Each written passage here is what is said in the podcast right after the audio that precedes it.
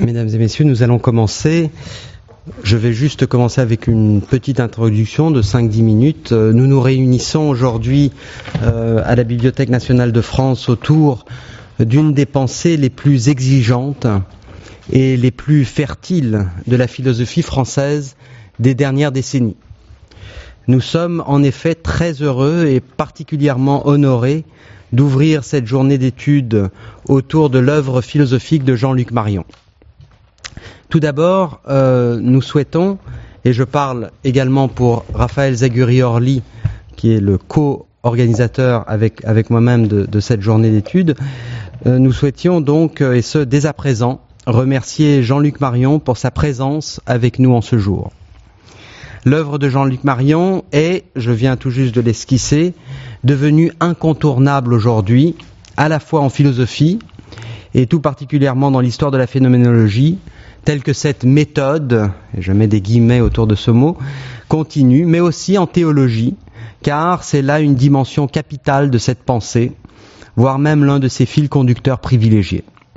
Nous questionnerons très certainement cette dimension de la pensée de Jean-Luc Marion aujourd'hui, dans le cadre de cette journée d'études, en tâchant de saisir en quoi et pourquoi elle peut donner une inflexion radicale à la phénoménologie.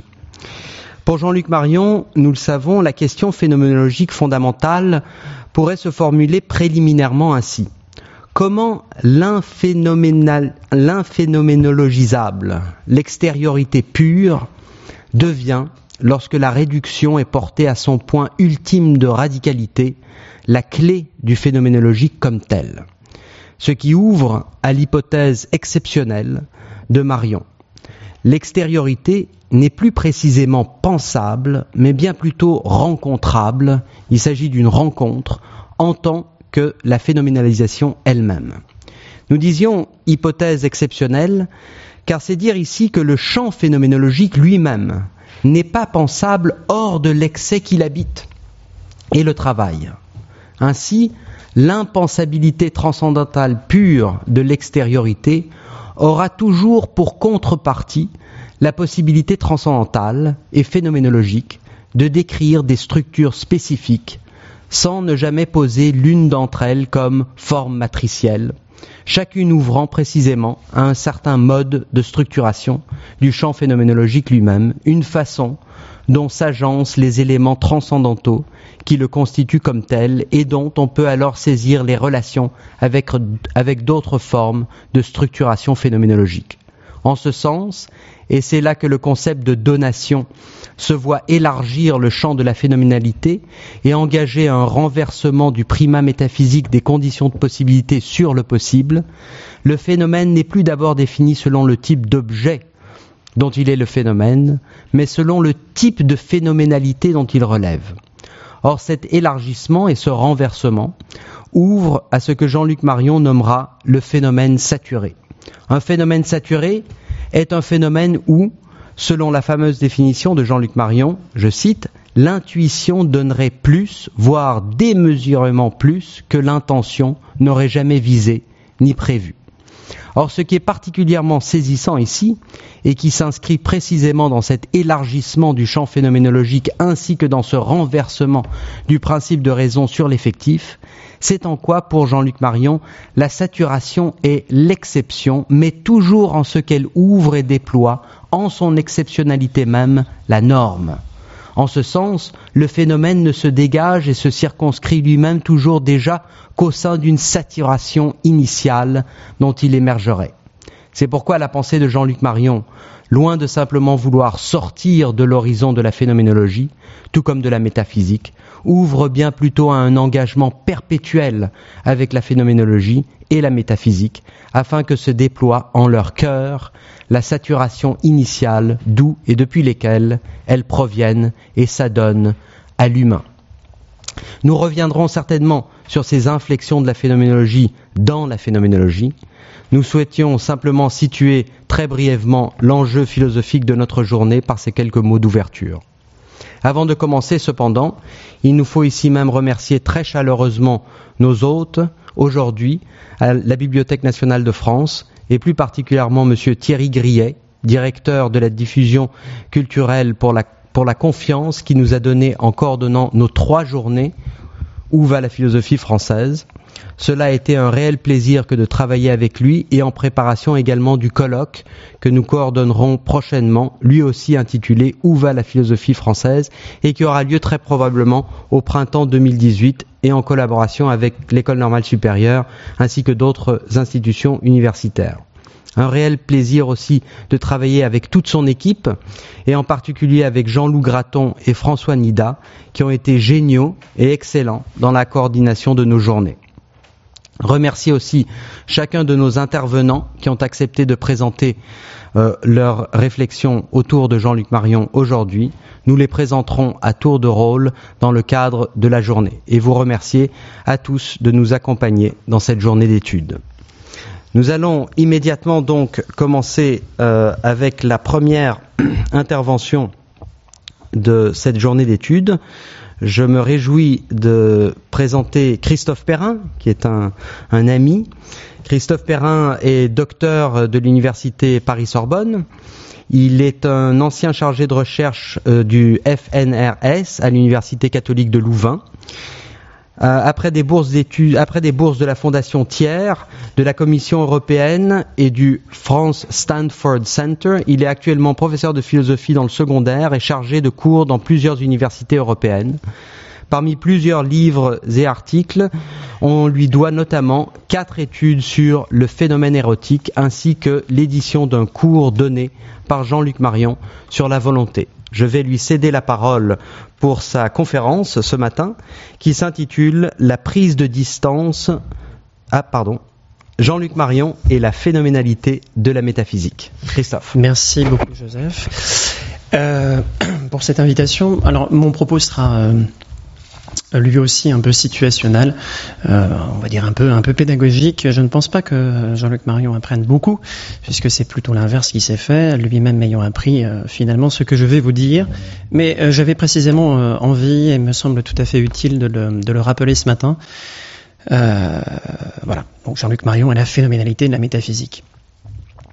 C'est en octobre 1995 que Jean-Luc Marion prend ses fonctions de professeur de philosophie à l'université Paris-Sorbonne, héritant donc de cette fameuse, fameuse chaire historique, s'il en est, de métaphysique qu'il avait, euh, qui avait été confiée avant lui donc à Claude Bruer, à Nicolas Grimaldi ou bien Emmanuel Lévinas.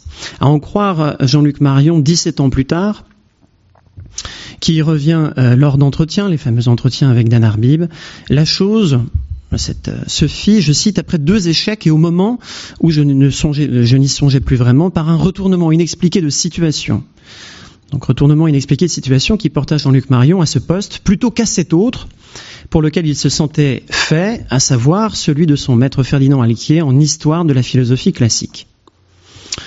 Sans doute Jean-Luc Marion n'était-il alors plus tout à fait un jeune premier, lui qui avait euh, à Poitiers puis à Nanterre déjà, comme il l'écrit, appris le métier, et donc comme il l'écrit encore, connu l'envers du décor, c'est-à-dire, je cite toujours, découvert le monde des producteurs au sens exact du showbiz, puisque de son aveu même, l'univers universitaire est aussi celui des batailles entre les producteurs du spectacle qui décident des acteurs, des pièces jouées, des prix et des places.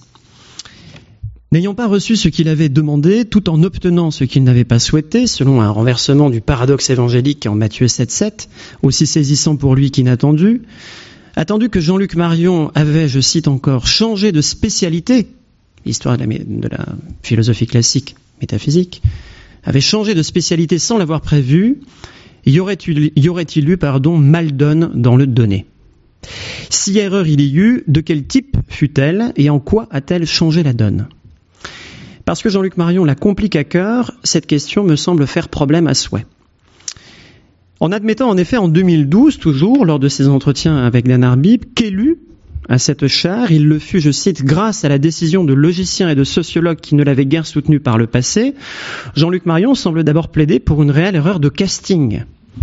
Trop peu connaisseurs du bon profil pour cette charge, des non-métaphysiciens se seraient trompés sur le sien et lui auraient ainsi confié le mauvais rôle métaphysique. Non pas que le rôle fût mauvais, encore que pour des spécialistes, être spécialiste des généralités n'est en général être spécialiste de rien, mais parce que le numéro tiré pour l'attribution de ce gros lot, on parle quand même de la chaire de métaphysique de la Sorbonne, n'eût au fond pas été le bon. Reste qu'en convenant également avoir eu, je cite, à plusieurs moments, indiscutablement l'impression d'être pris derrière le troupeau et placé là où il ne savait même pas qu'on pouvait aller, Jean-Luc Marion laisse ensuite planer le doute quant à une éventuelle, non plus erreur de casting, mais erreur de script. Ce, je cite toujours Jean-Luc Marion, quelqu'un portant, en tous les sens du terme, son nom, son daimon à lui, qui lui faisait, euh, qui faisait des choses sans l'en avertir et qu'il lui fallait accompagner tout au long d'un itinéraire dont la cohérence est telle qu'elle ne peut être fortuite, eh bien, ce daimon eût bien pu se tromper d'un mot sur son créneau, métaphysique, histoire de la philosophie classique, sans que le scénario de sa vie n'en fasse vraiment les frais. Que sur le papier soit écrit métaphysique plutôt que histoire de la philosophie classique ne change au fond quasiment rien dans les faits, les modernes comptant plus de métaphysiciens que les anciens et les contemporains. D'où deux erreurs ici, mais deux erreurs pour le prix d'une qui pourraient, au fond, n'en faire aucune. Deux erreurs, on l'a compris, erreur de casting, erreur de script accuser donc les sociologues et puis éventuellement le daimon marionnier lui-même, Dieu, si vous préférez. Deux erreurs pour le prix d'une, car l'erreur de script couvre bien sûr l'erreur de casting. Que reprocher à des hommes, sociologues qu'ils sont, si Dieu lui-même s'était trompé? Deux erreurs qui pourraient n'en faire aucune, car comment ne pas se tromper à penser que Dieu l'a fait? Et comment ne pas croire qu'en ayant mis Dieu, Jean-Luc Marion à la métaphysique, Dieu lui a permis d'aussi bien faire de l'histoire de la philosophie classique, pour ne pas dire d'en faire mieux? Ces deux erreurs qui s'annulent à l'arrivée n'en cachent pourtant pas moins deux erreurs qui s'ignorent au départ.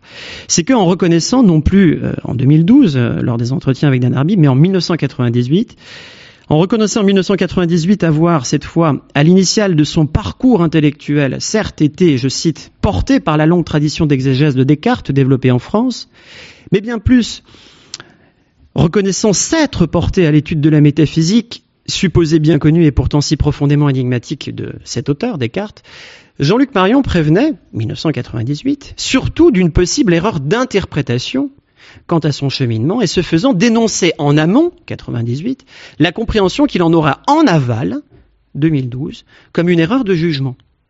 D'emblée focalisé sur Descartes, il le fut, je cite, pour aborder de front la question centrale pour le débutant en philosophie qu'il était en 1968, à savoir, qu'est-ce qu'une métaphysique? Une métaphysique. Et ceci, afin de mieux préparer la tâche qu'il se réservait ou se réserverait quand il serait professionnel. La, justification suit, je cite, car pour éventuellement dépasser la métaphysique, encore faut-il savoir ce qu'est une métaphysique. Qu'on se le dise donc, la devise de Jean-Luc Marion ne me semble pas être Descartes mais la métaphysique, mais la métaphysique donc Descartes. Dès lors, rembobinons dans la mesure où avec ces nouveaux éléments, notre biopic passe de la comédie au thriller. Logique. N'y a-t-il pas un mort finalement, du moins un corps, ou un corpus gisant, celui-là même de la métaphysique, et ceci à la suite d'un meurtre, du moins d'une tentative ou d'une tentation, celui-là même de son esprit? Mieux, derrière le parfait alibi, lequel vient clarifier la situation métaphysique de Descartes, la plus simple en apparence, puisqu'il semble en un sens largement échapper Descartes à cette tradition philosophique, et la plus complexe en réalité, puisqu'il s'avère Descartes doublement confirmer l'essence ontothéologique de la métaphysique. Donc derrière ce parfait alibi, clarifier la situation métaphysique de Descartes, n'est-ce pas pour ainsi dire le crime parfait qui s'accomplit? À savoir délimiter un concept si précis de la métaphysique qu'il devient possible d'en limiter la réalité à la métaphysique, en sorte d'à la fois pouvoir l'enseigner, en tant que professeur titulaire d'une chaire de métaphysique. Donc à la fois pouvoir l'enseigner et quelque part de pouvoir la saigner, la métaphysique elle-même. S'ensuit ainsi qu'il n'est pas tant deux chantiers, comme on a pu le dire, euh, concurrents chez Jean-Luc Marion, je cite ici euh, Claude Daguins, monseigneur Daguins, je cite deux chantiers, celui plus historique qui est consacré à la pensée de Descartes et celui plus prospectif qui entreprend le dépassement de l'ontothéologie, non, il n'y en a pas deux, mais un seul, le premier, par lequel notre auteur, donc Descartes, s'investit dans l'histoire de la philosophie classique, concourant au succès du second, par lequel euh, Jean-Luc Marion l'investit comme l'une de ses figures contemporaines majeures. Mais s'ensuit aussi que sa progression, à Jean-Luc Marion, sur ce que Monseigneur Daguins euh, nomme une ligne de crête, où il ne cesse de poser des jalons, Cette progression sur cette ligne de crête ne se fait en réalité qu'à partir d'une conviction assez radicale qui s'avère par là même ce que j'appellerais personnellement une ligne de faille. Cette ligne de faille, c'est précisément la fin de la métaphysique. Faisons, si vous me le permettez, un peu de géologie. Le sol dans lequel prend racine le positionnement de Jean-Luc Marion porte en effet la trace du moment où la pensée philosophique a failli. Je viens pour le coup du Nord, donc la pensée philosophique a failli ou décalée par une discontinuité, sa veine, sa veine s'est tarie, du moins s'est cassée, elle qui ne se poursuit si elle le fait qu'à se déplacer, se déporter, se détourner. Pour que de fait la fin de la métaphysique ne signe pas la fin de la philosophie, selon Jean-Luc Marion, de droit, il faut bien à la fin prendre fait et cause pour la phénoménologie, j'y viens, sinon cette phénoménologie la reprendre bec et ongle à son début. J'essaierai d'y revenir. Qu'en premier lieu, le point soit acté sans même appeler le débat, c'est Jean-Luc Marion qui parle en 1984, je cite, Depuis que la métaphysique a trouvé sa fin, soit comme un achèvement avec Hegel, soit comme un crépuscule avec Nietzsche, la philosophie n'a pu se poursuivre authentiquement que sous la figure de la phénoménologie. Donc le point est acté avant même d'appeler le débat. Mais que ce point soit acté avant même d'appeler le débat ne veut surtout pas dire qu'en définitive la chose aille parfaitement de soi. Je cite cette fois Jean-Luc Marion en 2012. J'ai toujours soutenu que la phénoménologie ne pouvait pas sortir de la métaphysique comme on franchit une frontière ou s'évade d'une prison, même si la fin de la métaphysique n'est pas une opinion ni une option qu'on pourrait réfuter. D'où entre ces deux positions, 84 2012, plus d'une mise au point valant comme autant de mises au pas de la chose. Euh, entre 84 et 2012, je m'arrêterai à 1999, cette citation, dans le champ de la pensée, les choix ne se marquent pas aussi simplement entre deux termes exclusifs l'un de l'autre. Ce serait retomber une fois encore dans un traitement polémique de la question de la métaphysique, que de s'en tenir, que de s'en tenir, pardon, à une telle dichotomie, métaphysique ou phénoménologie après la géologie, la tapisserie. Le résultat en est que dans les textes de Jean-Luc Marion, on trouve un savant entre là, confinant presque au nœud gordien, dont on préférera, plutôt que de le trancher, démêler les deux fils. Un peu de tapisserie, parce qu'un peu dans la tapisserie, il y a les fils de trame et donc les fils de chaîne. Eh bien, placé dans le sens de la largeur, le fil de trame fait à Jean-Luc Marion aborder la tradition philosophique pour se faire une idée certaine de la métaphysique qui d'ailleurs avait déjà fait du chemin en phénoménologie. Disposé dans le sens de la longueur, le fil de chaîne fait à Jean-Luc Marion déborder la tradition philosophique pour se faire un chemin hors de la métaphysique, que par ailleurs s'était déjà fait une certaine idée de la phénoménologie. D'un côté, la tétralogie nommément cartésienne, sur l'ontologie euh, grise, sur la théologie blanche, sur le prisme métaphysique et sur la pensée passive. De l'autre, la tétralogie proprement marionienne. Réduction et donation étant donné de surcroît et le phénomène érotique. Tels sont finalement les écheveaux qu'il faudrait bobiner en observant chacun de leurs entrecroisements pour comprendre l'exact motif que dessine le chemin de pensée de Jean-Luc Marion dans le monde des idées. Mais évidemment, nous n'en avons pas le temps ici. Je m'apesantirai euh, en réalité sur, euh, au fond, trois textes qui me semblent euh, absolument capitaux, qui sont des articles alors encerclant euh, l'étude extraordinaire qui est la science toujours recherchée et toujours manquante hein, de 1999, un premier essai, euh, article de 1986, la fin de la fin de la métaphysique, repris, complété, corrigé euh, dans un autre article, donc cette fois 1996, pardon, cette fois 2005, la fin de la métaphysique comme possibilité. J'aimerais donc euh, retracer un peu, réévoquer un peu ces deux textes capitaux pour montrer comment Jean-Luc Marion s'étant voulu phénoménologue et non métaphysicien, Jean-Luc Marion n'a pu l'être sans conférer à la métaphysique sa phénoménalité. Alors pour ce faire, euh, je reviens donc encore une fois sur ces, ces, deux articles, 86 et 2005, la fin de la fin de la métaphysique, repris et corrigé en la fin de la métaphysique comme possibilité de la métaphysique, c'est bien la fin qui intéresse Jean-Luc Marion, à la fin, c'est-à-dire en 2005. Et pourtant, c'est la fin de la fin, ce qu'il appelle la fin de la fin, qui le questionne au début, en 1986. Dans les deux cas, euh, article de 1986, article de 2005, euh, Jean-Luc Marion euh, commence de la même façon, à savoir par dire que la fin de la fin de la métaphysique, 86, ou bien la fin de la métaphysique, 2005, c'est plus qu'une thèse, c'est un thème. Et c'est un thème dont font pour lui fortement question, je cite, les contresens, les polémiques et les enjeux, mais dont font, pour moi, pour nous, forcément problème le présupposé.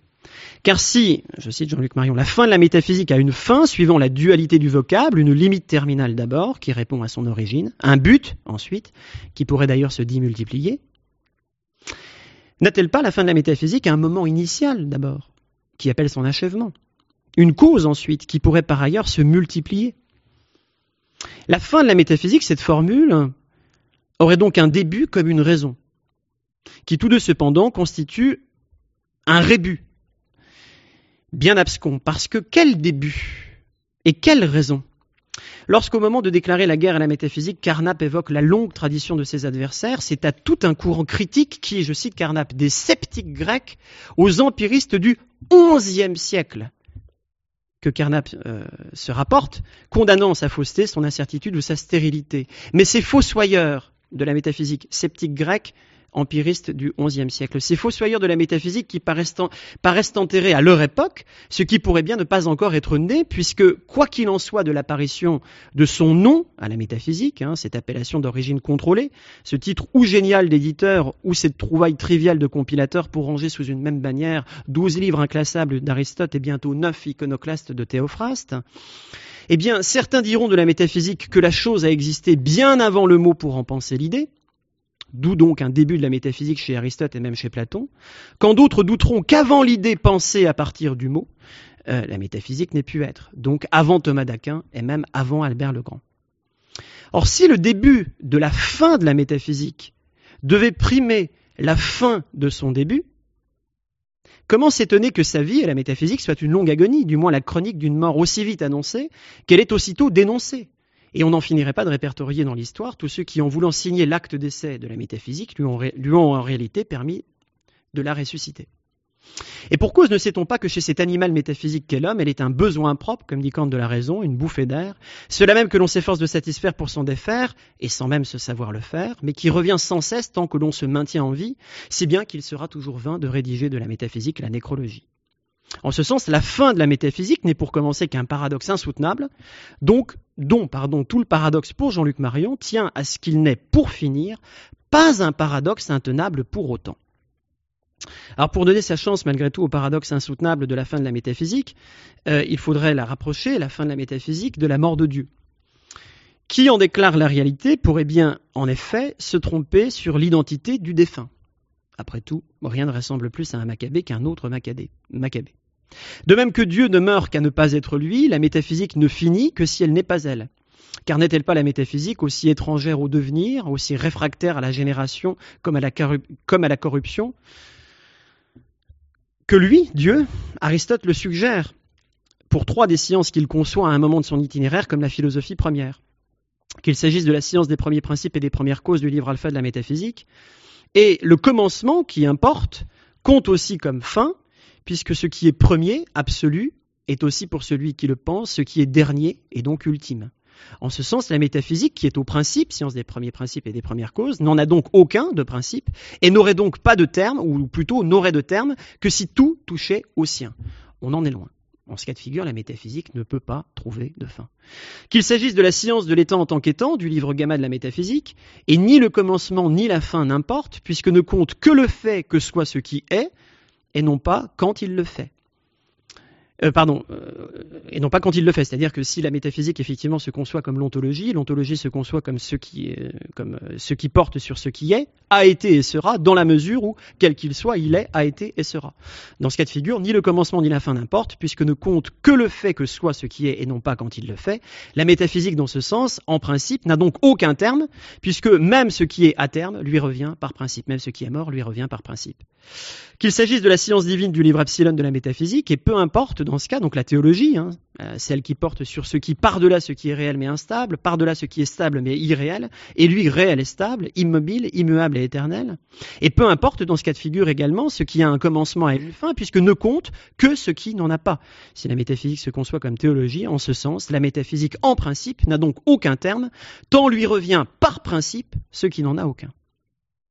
Ainsi, dans ce qui tient lieu tour à tour, dans cet ouvrage bizarre d'Aristote qui n'en fait jamais mention, hein, de définition de la métaphysique, comme dans ce que, à partir du commentaire standard qu'en fait Thomas d'Aquin, la tradition va réunir sous cette désignation, l'essentiel, on le voit, est l'indépendance de la métaphysique vis-à-vis -vis de la temporalité, c'est-à-dire, pour le dire positivement, le privilège de la permanence qui y règne, mieux le privilège de la pérennité. Mais si pour finir, donc la fin de la métaphysique, et pour commencer, un paradoxe insoutenable. Mais si pour finir, la fin de la métaphysique est un paradoxe intenable, c'est que la métaphysique, dont on devrait dès lors toujours pouvoir dire qu'elle est possible, ne le devient que lorsqu'elle devient impossible. Là encore, il faut suivre Jean-Luc Marion qui le fait voir en revenant au début de la métaphysique, et quand je dis au début, je parle bien sûr au pluriel, au début, avec un S à la fin. Quel euphémisme en effet le mot ne prend son essor qu'au tournant des XIIe, XIIIe siècles par le truchement des traductions arabes des textes grecs, puis des retraductions de ceux-ci en latin comme des traductions dans la langue de l'Église des interprètes islamiques d'Aristote, on le sait. S'ensuit que pendant un millénaire et demi, la notion de métaphysique a manqué pour expliquer la métaphysique même d'Aristote, dont on a depuis fini par croire, s'amuse Heidegger, euh, par croire que la métaphysique d'Aristote en parlait, de la métaphysique.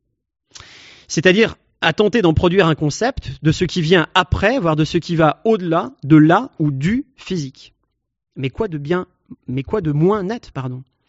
L'ennui n'est pas seulement ici que cette double indétermination dans le préfixe de la chose, de son signifié, méta et ou trans, physique, et dans le radical de l'objet de son référent, la physique, euh, qu'entendons-nous sinon la physique au sens du livre, euh, des livres d'Aristote qui en traitent, ou bien la physique au sens de la physis, cette double indétermination vaut longtemps pour unique détermination de la métaphysique, celle-ci de Suarez à Kant en passant par Wolff, s'avérant alors, faute de mieux, une transgression, le dépassement d'une limite, mais laquelle?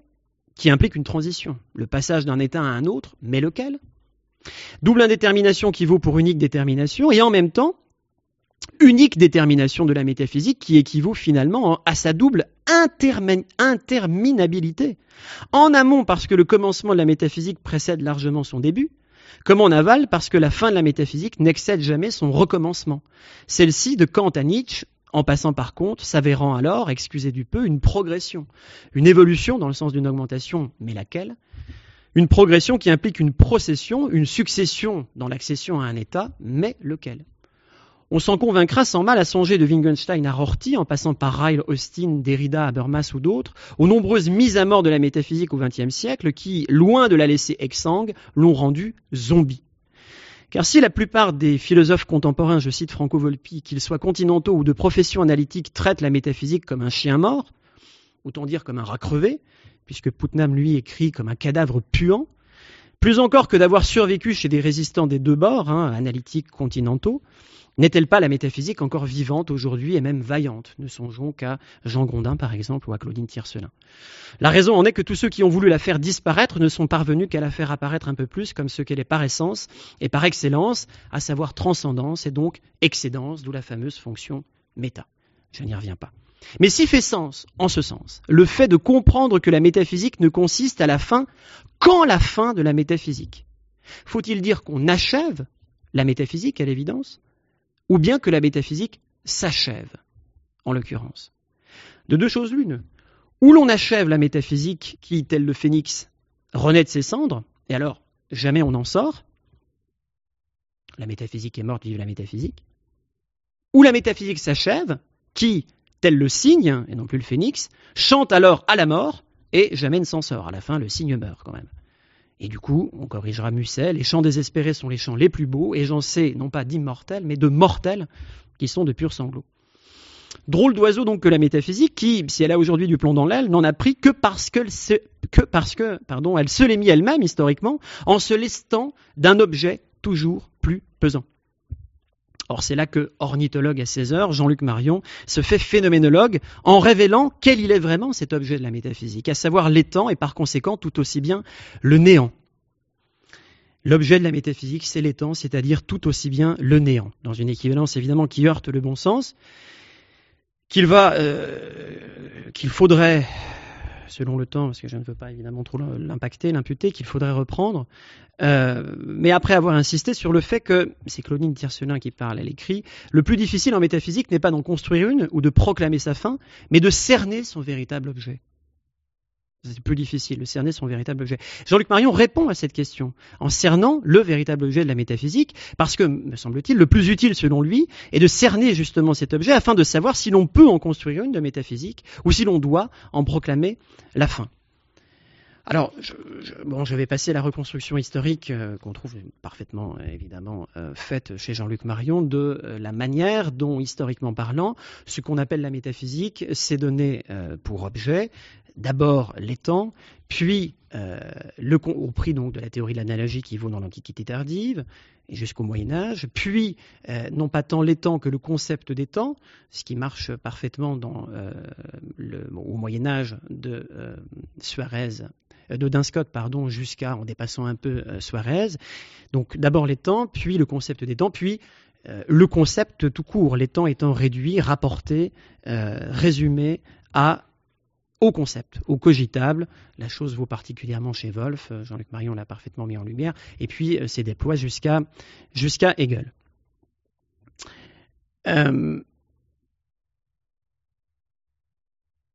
Donc on aboutit à cette idée selon laquelle, en métaphysique, hein, la métaphysique se donne pour objet temps, c'est-à-dire plus après le concept temps, c'est-à-dire finalement le concept, tout ce qui est ressorti du cogitable est finalement objet de la métaphysique. On exclut du coup rien, c'est-à-dire ni le mouvement, ni les accidents, ni le rien, ni les êtres de raison finalement.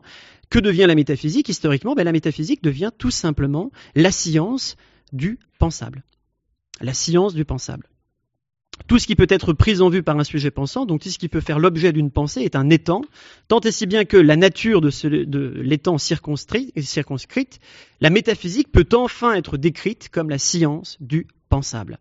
Néanmoins, le hic réside en ceci que, en se donnant pour fin la stricte étude de l'étang, conçu comme le pur concept en tant que produit de la cogitation et englobant ce faisant jusqu'au néant lui-même, la métaphysique, pour Jean-Luc Marion, touche à son terme. Alors, pourquoi? Pourquoi en incluant jusqu'au néant, jusqu'au rien, jusqu'au nihil, dans le champ de ses préoccupations, la métaphysique s'annihile-t-elle? Pour Jean-Luc Marion, en sorte que l'histoire de la métaphysique a pu être dite ultimement, par exemple chez Heidegger, l'histoire du nihilisme. La réponse est la suivante, parce qu'en faisant historiquement tout son possible, la métaphysique, pour, progressivement, penser tout le pensable, cette pensée qu'est la métaphysique s'épuise dans l'épuisement de ses possibilités. On saisira donc cette fois la métaphysique par ses deux bouts début et fin. Le premier, le premier bout, lorsque l'intuition que l'on en a déborde le concept que l'on s'en fait, ou plutôt que l'on ne se fait, que l'on ne se fait pas encore. Le dernier, la fin, lorsque le concept que l'on s'en fait, ou plutôt que l'on se fait enfin, ordonne l'intuition que l'on en a. Et la fin de la métaphysique, de s'avérer par là littéralement ce que Jean-Luc Marion pense qu'elle est, à savoir un aboutissement, donc un accomplissement. Car il faut à la métaphysique plus de 2000 ans pour se réaliser en se déréalisant, c'est-à-dire en s'ouvrant à tous les étangs, même les plus irréels. Qu'est-ce à dire dès lors sinon que par la description qu'en fait Jean-Luc Marion, le phénomène saturé qu'est d'entrée de jeu la métaphysique. A fortiori si l'on réfléchit d'ailleurs au fait que la métaphysique se donne à la fois comme événement, elle inaugure une période de l'Occident, comme idole, elle est saluée comme l'art des arts et la science des sciences, comme chair, elle tient tout entière la métaphysique dans un corpus fécond, et comme icône, elle est l'objet éternel de toutes nos recherches présentes et passées. Donc qu'est-ce à dire sinon que, par la description qu'en fait Jean-Luc Marion, le phénomène saturé qui est d'entrée de jeu la métaphysique devient en fin de partie un phénomène de droit commun. Voilà le tour de force que réussit, euh, me semble-t-il, la pensée de Jean-Luc Marion. Alors, à ma connaissance, Jean-Luc Marion n'a jamais parlé de la métaphysique comme un phénomène saturé, mais bon, c'est bien de sa faute si je le fais aujourd'hui. Alors pourquoi, pourquoi finalement l'inventeur de ces concepts, phénomène saturé, phénomène de droit commun, ne me semble, hein, à ma connaissance bien sûr, euh, jamais avoir éprouvé le besoin de les mobiliser, ces concepts, pour s'exprimer sur la métaphysique elle-même? La raison me semble claire. Un tel vocable ne ressortit-il pas, finalement, phénomène saturé, phénomène de droit commun, un tel vocable ne ressortit-il pas d'une pensée inédite?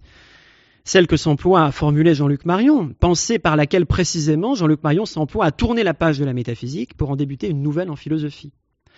C'est que si au bout du compte la métaphysique est à bout de souffle, et que son compte est bon tant elle a eu son compte de critique, il faut passer outre pour passer à autre chose qu'elle.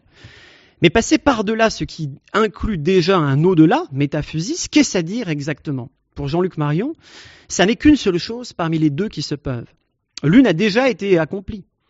L'une a déjà été accomplie par Heidegger, bien sûr, aller de l'étant à l'être, donc dépasser la métaphysique à l'intérieur de la question de l'être, qui est une interrogation que la métaphysique a posée sans y répondre. La deuxième chose à faire, mais qui reste à faire et qui s'accomplit grâce à Jean-Luc Marion devant nous, ici presque, c'est d'aller de l'être à la donation, hein, pour reprendre le titre de ces journées, donc dépasser la métaphysique non plus à l'intérieur, mais par l'extérieur, c'est-à-dire par le truchement de la question du Esgypt, qui est une interrogation que la phénoménologie a posée, mais a posée historiquement sans y répondre. En tout cas, sans y répondre jusqu'à présent, jusqu'à Jean-Luc Marion. À la question de savoir qui est Jean-Luc Marion, si on me la posait, je répondrais qu'il est le philosophe qui, parce qu'il s'adonne à une phénoménologie de la métaphysique, ne sort de la métaphysique qu'en y faisant entrer la phénoménologie. Je vous remercie de votre attention.